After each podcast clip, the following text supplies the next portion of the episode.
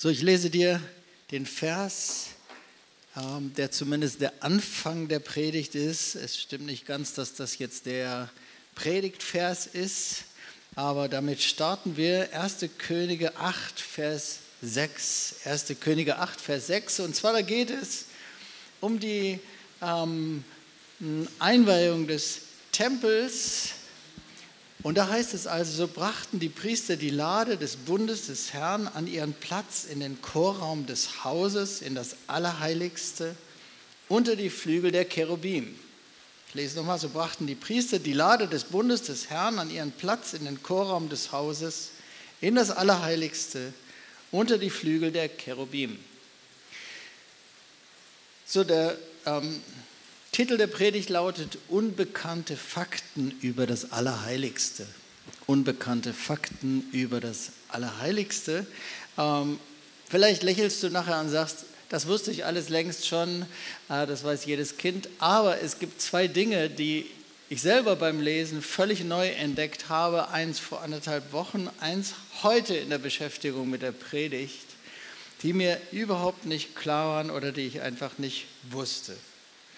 Und die Fakten, über die wir heute sprechen, da geht es ja um das Allerheiligste und äh, die ganze Stiftshütte, das ganze Tabernakel ist ein einziges Bild auch für unsere Beziehung zu Gott. Auch wenn es das Tabernakel nicht mehr gibt, auch wenn es den Tempel nicht mehr gibt, aber trotzdem redet der Herr natürlich durch die ganze Einrichtung des Tabernakels und des Tempels auch heute noch zu uns und er hat viel zu sagen das Ganze hat viel zu sagen über unsere Beziehung zum Herrn, über seine Beziehung zu uns. Ähm, und ich glaube, dass da viel Neues dabei ist. Also wir schauen uns mal ein paar kurze Sachen an, falls du es nicht ganz präsent hast. Wir sprechen also von der Stiftshütte, dem Tabernakel, sogenannten Tabernakel, ähm, eigentlich original übersetzt Zelt der Begegnung.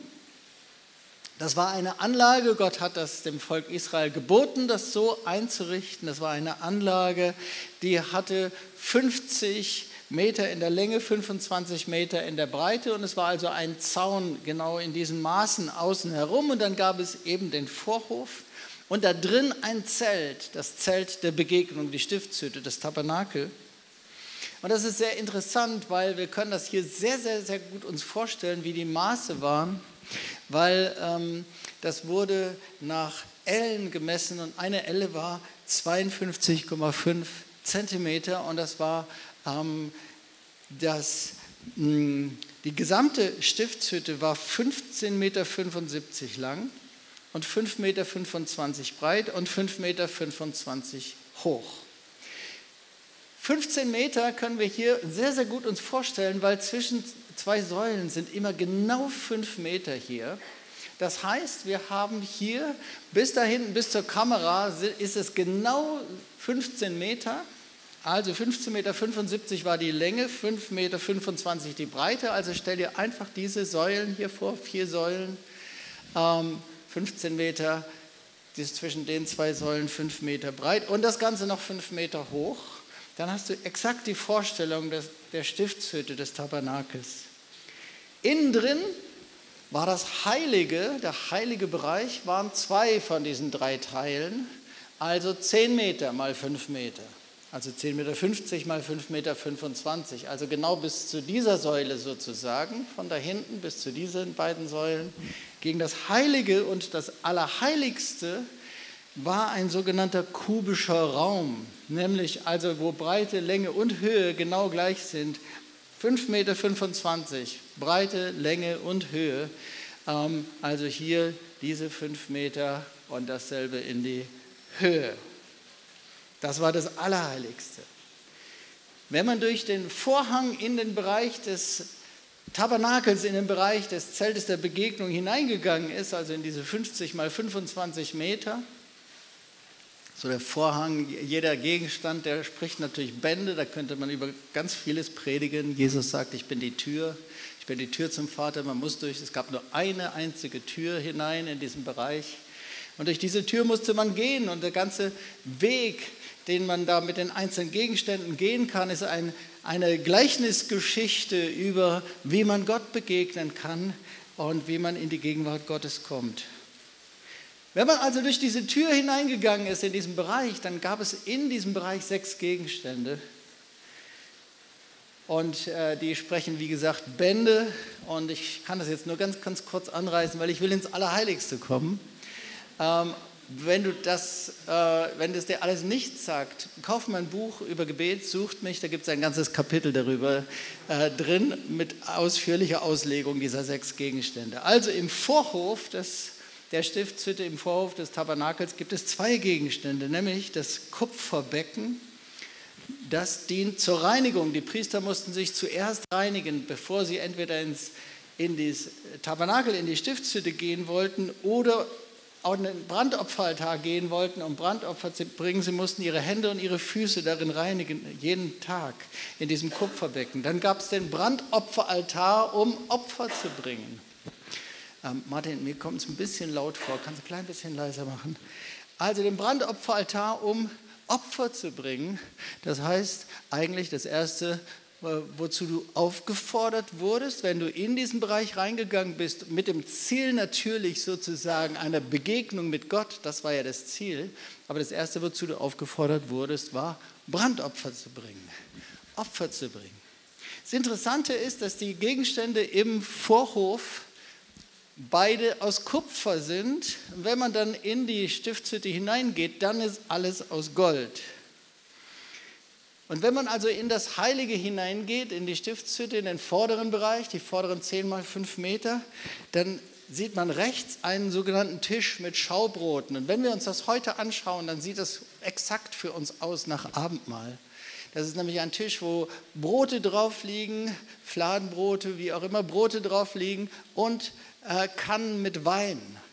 Und ich denke, dass das nicht von ungefähr ist, dass wir natürlich automatisch an Jesus und an das Abendmahl denken. Ich glaube, dass genau das eigentlich die Botschaft von diesem Tisch mit den Schaubroten ist, dass die beiden Gegenstände rechts und links sind jetzt zwei Gegenstände, also nein, nochmal Schritt zurück. Von diesen sechs Gegenständen sind drei Gegenstände, sprechen über Dinge, die wir Gott bringen können oder die wir tun können, um in die Begegnung mit Gott zu kommen und drei Gegenstände, die Gott uns anbietet und die er uns schenkt, um ihm zu begegnen. Die ersten beiden, das Kupferbecken, wo man sich reinigt, und der Brandopferaltar sind Dinge, die wir tun, um in die Gegenwart Gottes zu kommen. Schritte, die wir gehen müssen, offensichtlich. Wenn man dann aber in das, Allerheilige, in das Heilige hineinkommt, in die Stiftshütte hineinkommt, dann gibt es erstmal zwei Dinge, die Gott uns, mit denen Gott uns beschenkt, nämlich dass das Abendmahl rechts, Jesus, das Abendmahl, links steht die Menorah, der siebenarmige Leuchter, der für den Heiligen Geist steht. Und beides soll uns dienen, den weiteren Schritt in die Gegenwart, die weiteren Schritte in die Gegenwart Gottes zu gehen. Das ist also rechts und links, wenn du so reingehst und wenn du diesen Dienst empfangen hast, dann kannst du den nächsten Schritt gehen, nämlich in die Mitte vor den Vorhang, der das Heilige vom Allerheiligsten trennt. Und dort in der Mitte vor dem Vorhang steht der Räucheropferaltar. Der ist eigentlich nicht sehr groß und der ist nur dazu da, ein bisschen Weihrauch zu opfern. Dieser Räucheropferaltar steht für Gebet. Davon spricht die Bibel immer wieder. Das Räucheropfer steht für Gebet. So steht man also vor diesem Vorhang mit dem Räucheropferaltar und dann gibt es im Allerheiligsten vor allem einen Gegenstand, nämlich die Bundeslade, ganz gold überzogen, und in der Bundeslade sind die zwei Tafeln des Gesetzes, die Mose empfangen hat auf dem Berg Sinai. Über der Bundeslade, neben und über der Bundeslade stehen zwei große Cherubim, das sind Engelgestalten, äh, die sich so darüber beugen über die Bundeslade. So, also das ist ganze, der ganze Aufbau, nur erstmal, damit du wirklich weißt, dass wir alle auf demselben Stand sind. Worum geht es, wovon spreche ich hier? Wie gesagt, Titel der Predigt lautet Unbekannte Fakten über das Allerheiligste und so heißt auch der erste Punkt, nämlich zwei unbekannte Fakten über das Allerheiligste. So, ich lese dir nochmal diesen Vers, 1. Könige 8, Vers 6. Ich lese ihn dir zuerst nochmal aus der Lutherbibel Übersetzung. Da heißt es also, bei der Einweihung des Tempels, so brachten die Priester die Lade des Bundes des Herrn an ihren Platz in den Chorraum des Hauses in das Allerheiligste unter die Flügel der Cherubim. So, ähm, wenn man das so liest, dann stellt man sich also vor, ähm, hast du schon mal einen Chorraum gesehen in einem großen Dom oder Kirche oder irgendwie sowas? Was stellst du dir dabei vor? Man stellt sich vor, irgendwie entweder noch hinter einem Altar oder neben einem Altar einen großen Bereich, wo noch mal so 30 oder 50 Leute sitzen können und da sitzt also ein ganzer Chor in Chorkleidern. Hm? Oder? Chorraum. So stellt man sich einen Chorraum vor so wird hier übersetzt, so brachten die Priester die Lade des Bundes des Herrn an ihren Platz in den Chorraum des Hauses, in das Allerheiligste unter die Flügel der Cherubim. Hast du irgendwann mal in der Bibel gelesen, dass da ein Chor ins Allerheiligste gegangen ist? Nein, da passt irgendwas nicht. Da ist auch kein Platz für einen ganzen Chor. Ähm, das ist ganz eigenartig übersetzt in der Lutherbibelübersetzung. Ich lese dir aus der Schlachter 2000 Übersetzung. Und die Priester brachten die Bundeslade an ihren Ort in den Sprachort des Hauses in das Allerheiligste, unter die Flügel der Cherubim. Die Priester brachten die Bundeslade an ihren Ort, in den Sprachort des Hauses, in das Allerheiligste, unter die Flügel der Cherubim. Im Hebräischen steht da Debir, Debir, das ist das Wort, das da steht, und das ist ein Name für dieses innerste Kammer im Tempel. Vor allem im Tempel, es wird in Könige- und Chronikbüchern vor allem benutzt. Sonst heißt der Name für diese Allerheiligste eben Kodesh Kadashim, das Allerheiligste. Aber so ungefähr zwölf oder 15 Mal wird dieses Wort, dieser andere Name auch gebraucht, Debir. Debir ist abgeleitet von dem Wort Davar und Davar heißt Wort oder es heißt Reden. Und deswegen hat die Schlachterübersetzung das also mit Sprachort übersetzt. Man kann das ganz schwierig übersetzen. Man weiß nur, es wird von, abgeleitet von Davar. Und man weiß, es ist der Name für dieses Allerheiligste. Und so kann man sich das zusammenreimen und sagen, so wie die Schlachterübersetzung, das ist der Ort der Sprache, der Ort des Redens, der Sprachort. Und das ist unglaublich interessant, finde ich, dass das Allerheiligste diesen Namen hat. Außer dem Allerheiligsten, dass es den Namen hat, Sprachort. Der Ort, wo geredet wird. Weil das Allerheiligste ist ja nicht irgendein Ort oder ist ja nicht irgendetwas, es ist das Zentrum der Gegenwart Gottes auf der Erde und es ist der Ort, an dem Gott gesagt hat, dort könnt ihr mich finden und dort will ich mit euch reden. Wenn ihr mich suchen wollt, dort ist der Ort. Deswegen ist es ja nun keine Kleinigkeit, wenn dieser Ort einen Namen hat. Und Allerheiligstes ist sehr bekannt, aber es gibt diesen zweiten Namen noch, der Bier, Sprachort, der Ort von Sprechen, der Ort des Redens.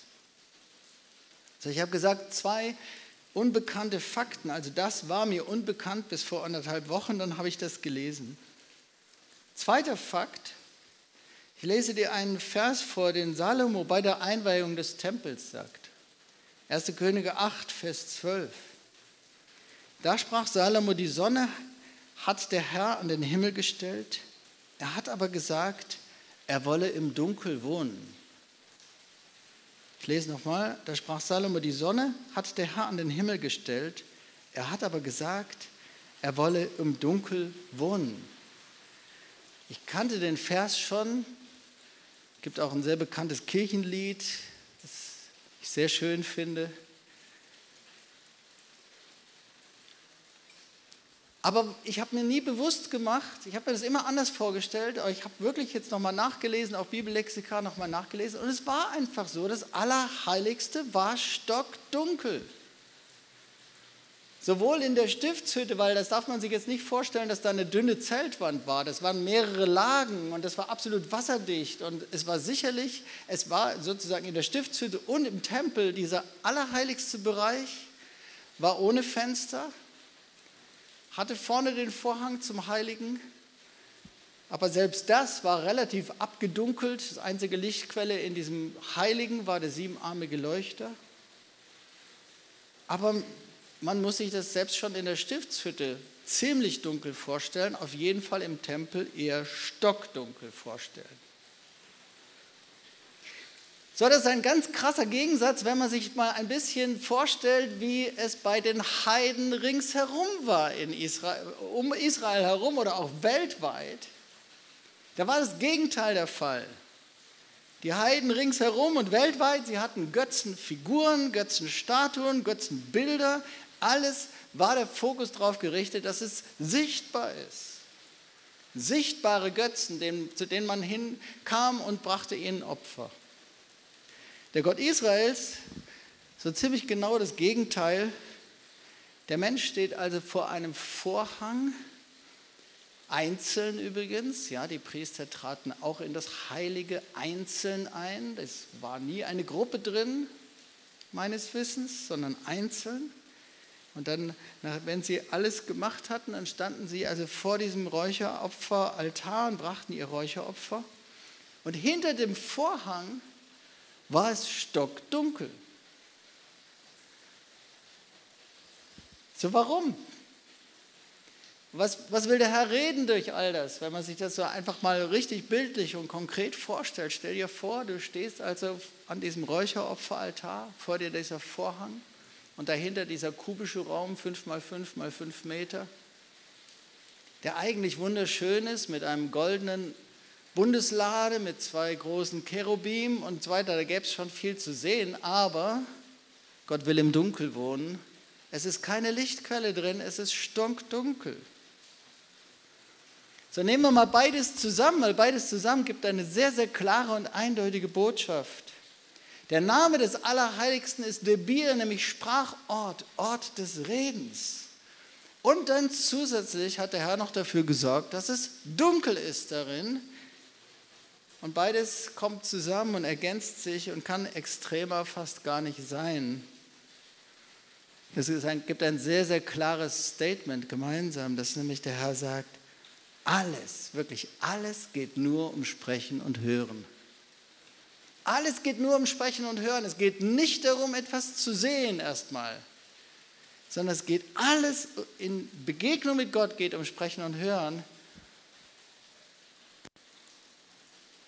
Und wenn man auf dem Hintergrund das nochmal hört, was der Herr oft dem, durch die Propheten sagt über die Götzen der Heiden, wo er sagt, sie sind selbst gemacht aus Holz oder Stein und sie hören nicht und sie reden nicht. Da ist zwar was sichtbar, aber es ist, auf der anderen Seite ist es das völlige Gegenteil. Sie sind tot und sie hören nicht und sie reden nicht. So beides ergänzt sich also hammerstark. Der Name des Allerheiligsten ist ein Sprachort und es ist dunkel. Es geht alles nur um Sprechen und Hören. Und im Dunkeln ist es einfach so, ähm, da lenkt nichts ab. So im Dunkeln, wenn du wirklich in einem dunklen Raum sitzt, stell dir vor, du sitzt in einem dunklen Raum und hörst jemand zu oder du horchst, ob da jemand ist. Im Dunkeln hört man viel, viel aufmerksamer und konzentrierter. So, das Allerheiligste hätte viel zu sehen geboten. Im, zusätzlich zu der goldenen Bundeslade und zu diesen zwei riesigen Cherubim war es im Tempel sogar noch so, dass der Boden noch, auch noch golden war. Aber der Vorhang ist davor und es ist absolut dunkel. Und dem Herrn, der Herr möchte nicht, dass irgendwie etwas abgelenkt wird. So nichts soll davon ablenken, dass alles darum geht, dass Gott reden möchte. Dass er unser Reden hören möchte und dass Gott reden möchte und dass er möchte, dass wir ihn hören. Also stell dir das einfach nochmal vor, du kommst da hinten rein, so auf der Linie von der Kamera da hinten, die hinterste Säulenreihe. Da ist auf der linken Seite die Menorah, das ist die einzige Lichtquelle in der, in der ganzen, im ganzen Tabernakel.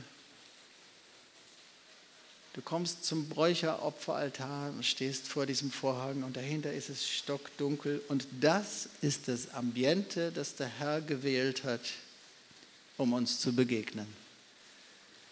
Und dadurch möchte er uns etwas zeigen, wie er sich das vorstellt und worum es geht.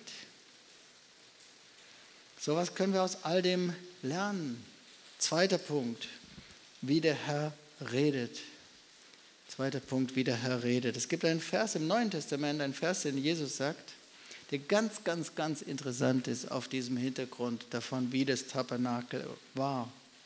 Matthäus 20, Vers 27 sagt Jesus, was ich euch sage in der Finsternis, das redet im Licht.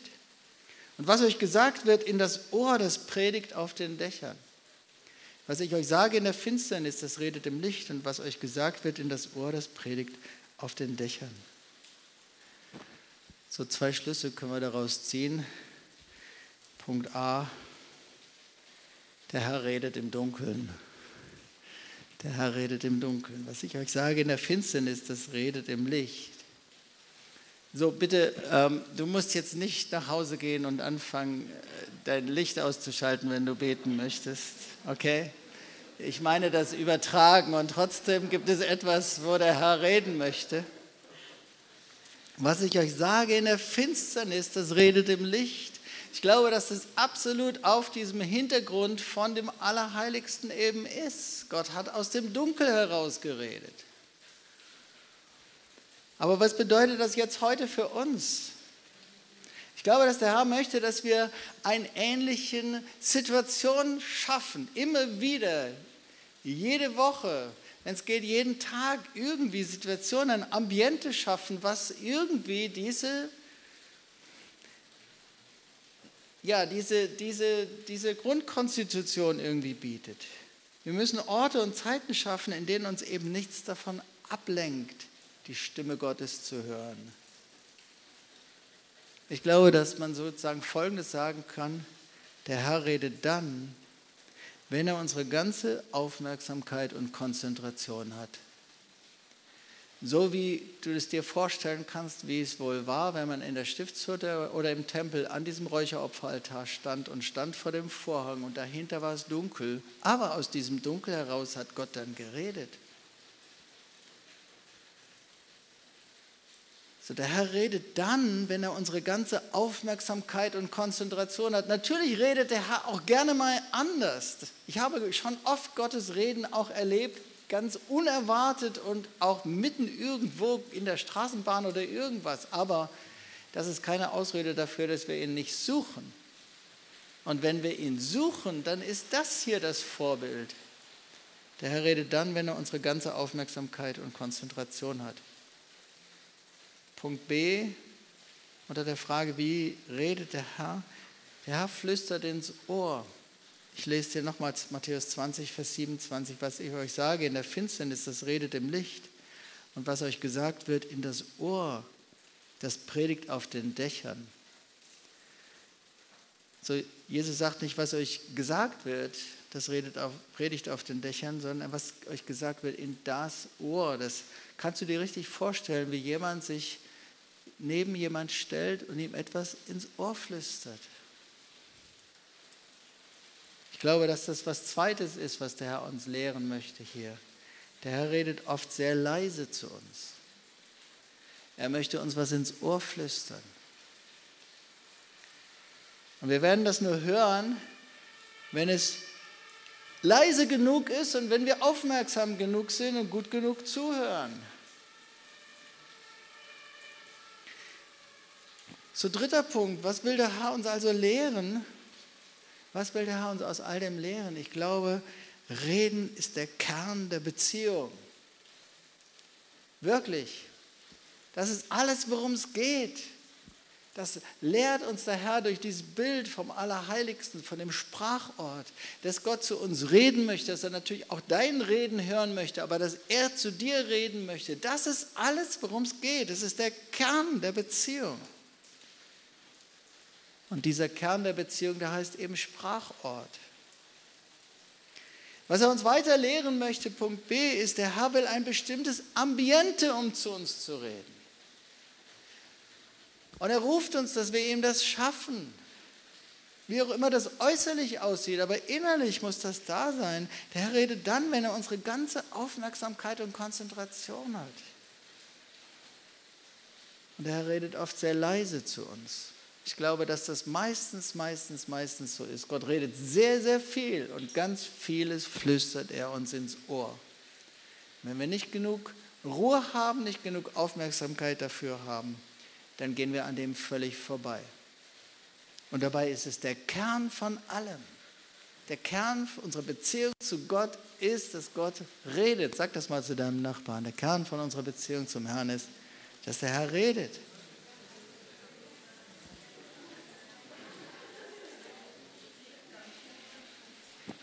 So, wenn man sich jetzt dieses ganze Ambiente also vorstellt, dieses Tabernakel, da ist jemand diesen Weg gegangen und steht also an diesem Räucheropferaltar vor dem Vorhang, dahinter ist es dunkel und dann reden sie miteinander.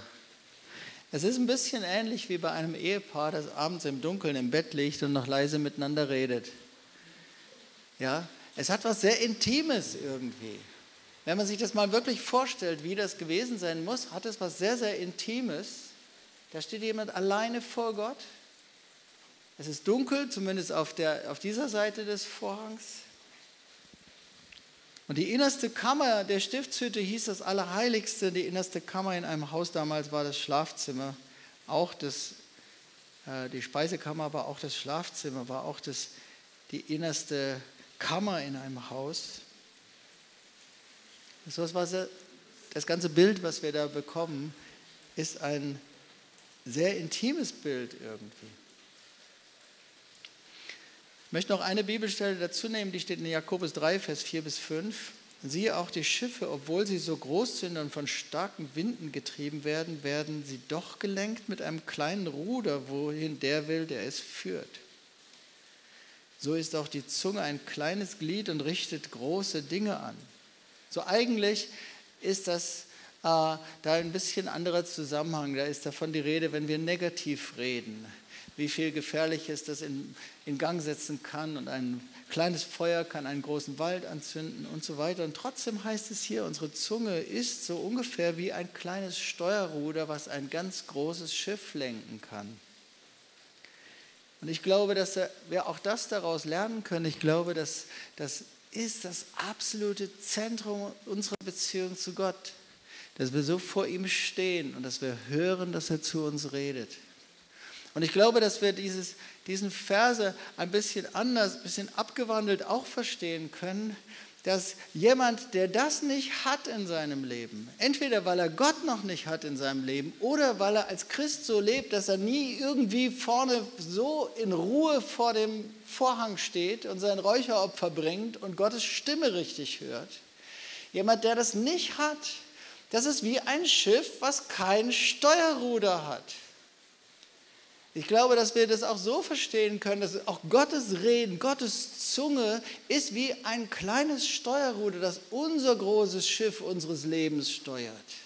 Und es ist so, Christen oder überhaupt Menschen, die die Stimme Gottes nicht hören und die eben nicht hören, dass Gott redet, da fehlt der Kern von allem.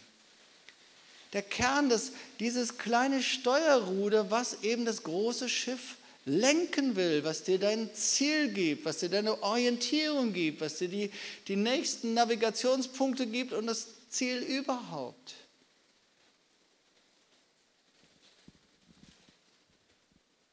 So, wer die Stimme vom Herrn nicht hört, dessen Leben ist wie so ein großes Schiff ohne Steuerruder.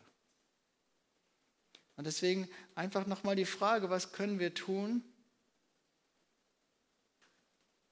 Gib dem Herrn das richtige Ambiente. Der Herr möchte, dass du immer wieder ihn so suchst, diesen Weg gehst. Wie gesagt, ich konnte dir jetzt nicht die ganzen einzelnen Gegenstände, jeder einzelne Gegenstand predigt über die Schritte in die Gegenwart Gottes. Aber das Ziel ist klar, dass wir jeden Tag, jede Woche ankommen an diesem Räucheropferaltar und vor diesem Vorhang stehen. Und natürlich ist Gott uns viel näher gekommen und dieser Vorhang ist zerrissen und all das. Und trotzdem predigt der Herr immer noch durch das Tabernakel und durch den Tempel. Also der Herr möchte ein sehr intimes Ambiente haben. Wie ein Ehepaar, das abends im Bett liegt und noch leise miteinander redet. So redet er im Dunkeln und er will dir ins Ohr flüstern. Und viele haben weder diese Intimität mit dem Herrn noch genug Ruhe das Flüstern zu hören. Und so verpasst du ganz vieles vom Reden Gottes. Das meiste Reden Gottes ist nicht sehr laut. Das meiste Reden Gottes ist leise. Und der Herr will dir was ins Ohr flüstern. In einer intimen Atmosphäre, im Dunkeln. Und deswegen bereite dem Herrn das richtige Ambiente, wo, es, wo du konzentriert bist, wo du aufmerksam bist. Wie jemand, der in einem dunklen Raum sitzt und auf irgendetwas horcht und bring dem Herrn dein Räucheropfer. So, das ist das, was wir noch tun können vor diesem Vorhang und vor diesem Allerheiligsten und vor diesem Sprachort. Wir können dem Herrn ein Räucheropfer bringen. Das ist im Vergleich zu dem Brandopfer draußen, ist das etwas ganz Kleines eigentlich nur. Die Brandopfer, da wurden große Stiere auch geopfert. Aber dieser Räucheropferaltar, der war viel kleiner und zierlicher und da wurde einfach Weihrauch, ein bestimmtes Weihrauch geopfert. Und wir lesen in 2. Mose 30, wie das bereitet werden sollte, dieser, dieses Räucherwerk. Vers 34 und 35 und 37 und 38 lese ich dir vor. Und der Herr sprach zu Mose, nimm dir Spezerei, Balsam, Stakte, Galbanum und reinen Weihrauch vom einen so viel wie vom anderen, mache Räucherwerk daraus, gemengt nach der Kunst des Salben bereit, das gesalzen rein zum heiligen Gebrauch. Und dann heißt es ab Vers 37, aber solches Räucherwerk sollt ihr für euch nicht machen, sondern es soll dir als dem Herrn geheiligt gelten. Wer es macht, damit er sich an dem Geruch erfreue, der soll ausgerottet werden aus seinem Volk. Das heißt, wenn man also zu diesem Räucheropferaltar kam, dann sollte man eine ganz bestimmte Mischung von Räucherwerk bringen. Gott hatte es ganz genau gesagt, wie er das haben wollte. Und, und er hatte dazu gesagt, wenn du dann kommst zu diesem Räucheropferaltar und ein Räucheropfer bringt, und das steht für unser Gebet, dieses Räucherwerk in dieser Mischung sollte er nirgendwo anders verwenden. Das soll nur für den Herrn so sein. Niemand soll das für sich selber mischen, weil es gut riecht zu Hause. Und das heißt auch hier, das spricht für mich wieder ganz ähnliche Richtung, was sehr Intimes. Das spricht für eine Art von Kommunikation, wie sie Verliebte miteinander haben. wo sie nur mit dem Partner so in dieser Weise miteinander reden und mit niemand anders würden sie in ähnlicher Art und Weise miteinander reden. Es ist etwas Heiliges, etwas Abgesondertes, was nur für ein, eine Person in einer ganz bestimmten Weise da ist. Und der Herr sagt, wenn du zu, kommst, um zu mir zu beten, das ist der Ort des Gebets, der Ort des Räucheropferaltars. Wenn du kommst, zu mir zu beten, dann soll das, das Räucheropfer, was dort aufsteigt, soll etwas sein, was so nie jemand anders hört von dir.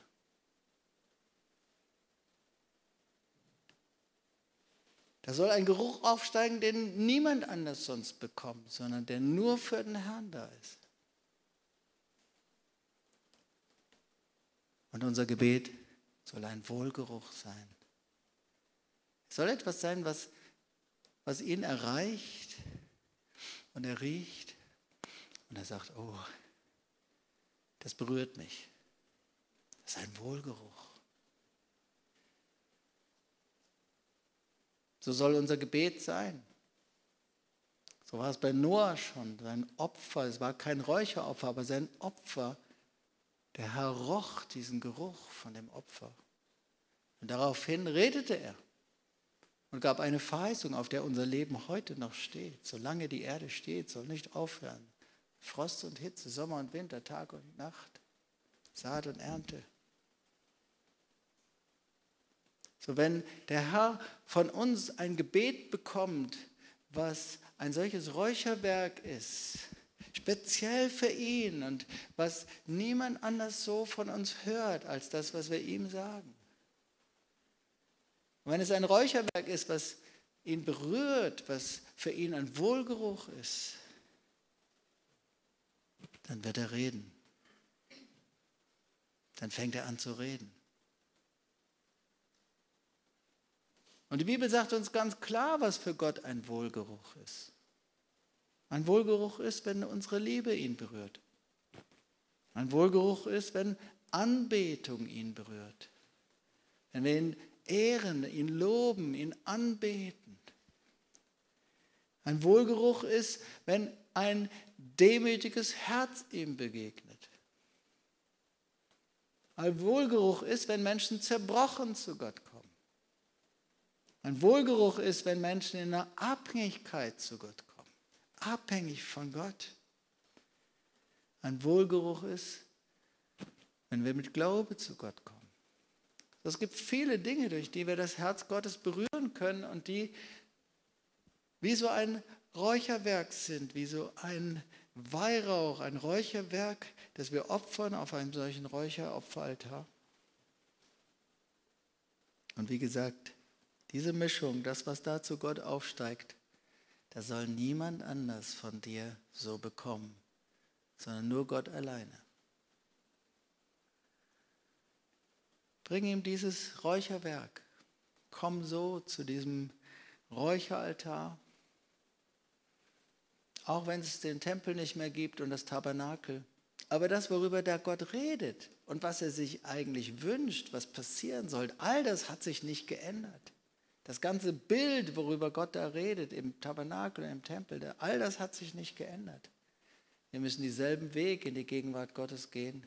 Wenn wir dann so vor ihm stehen, bringen wir unser Räucherwerk, was wir vorbereitet haben, und berühren sein Herz. Und er will reden. Das ist alles, worum es geht. Das ist der Kern der Beziehung. Wir werden ihn auch noch sehen. Und ab und zu wird Gott sichtbar. Aber ansonsten gilt im Großen und Ganzen, solange wir hier auf dieser Erde leben, dass das Zentrum von allem ist, dass Gott redet. Und wir leben davon, dass er redet. Das ist das Steuerruder unseres großen Schiffs, dass wir sein Reden hören und dann hat unser Leben eine Richtung. Und berühre den Herrn so mit deinem Opfer, mit deinem Räucheropfer und schaff ihm dasselbe Ambiente, was wir sehen, was er sich ganz offensichtlich gewünscht hat und weswegen er auch sehr klar über all das geredet hat im Tabernakel und im Tempel. All das sollte genau so sein. Und da hat er gewohnt. Da war sein Sprachort. Aus dem Dunkel heraus hat er geredet und wollte einfach eins, dass da jemand ist, der aufmerksam ist und hört. Ich möchte bitten, dass die Band mal nach vorne kommt und dass wir beten zusammen. Und ich lese dir nochmal die Bibelverse vor, 1. Könige 8, Vers 6. So brachten die Priester die Lade des Bundes des Herrn an ihren Platz, in den Chorraum oder eben in, an den Sprachort des Hauses, in das Allerheiligste unter die Flügel der Cherubim.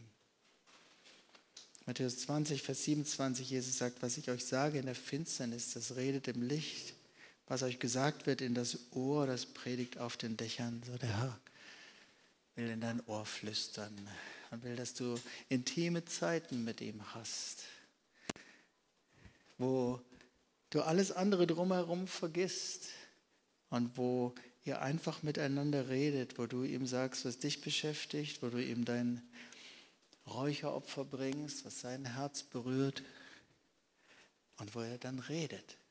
Alles, was du brauchst, ist, dass du das hörst. Und ich lade dich ein, dass wir zusammen aufstehen und dass wir beten. Herr, ich danke dir für dieses wunderbare Wort Gottes. Ich danke dir, Herr, für all das, wodurch du zu uns redest, über dieses Allerheiligste, über diesen Sprachort. Du hast dich danach gesehnt, uns einen Weg anzubieten in deine Gegenwart. Weil du hast uns mit so viel Liebe geschaffen und es sehnt sich danach, dass Menschen kommen und dich suchen und dass sie so vor dir stehen, dass sie diesen Weg gehen, so wie du das möchtest und dass sie dann vor dir stehen und dass sie dir ein Räucheropfer bringen, was aufsteigt zu dir was dich berührt. Weil da Menschen etwas ausdrücken, was sie niemand anders sagen würden. Menschen ein Räucheropfer bringen, was sie so niemand anders riechen lassen würden. Ein Wohlgeruch, der nur für dich da ist. Ein Wohlgeruch der Liebe, der Anbetung, auch der Demut, der Zerbrochenheit, der Abhängigkeit von dir, der Intimität. Herr, danke, dass du dich danach sehnst, dass Menschen so vor dir stehen und dann einfach aufmerksam sind und hören wollen, was du sagen möchtest. Und dann willst du reden. Du willst uns deine ganze Liebe sagen. Du willst uns Wegweisung geben. Du willst in unser Leben hineinsprechen. Wir leben, von einem einzigen Wort, das du redest. Ein einziges Wort kann unser Leben verändern.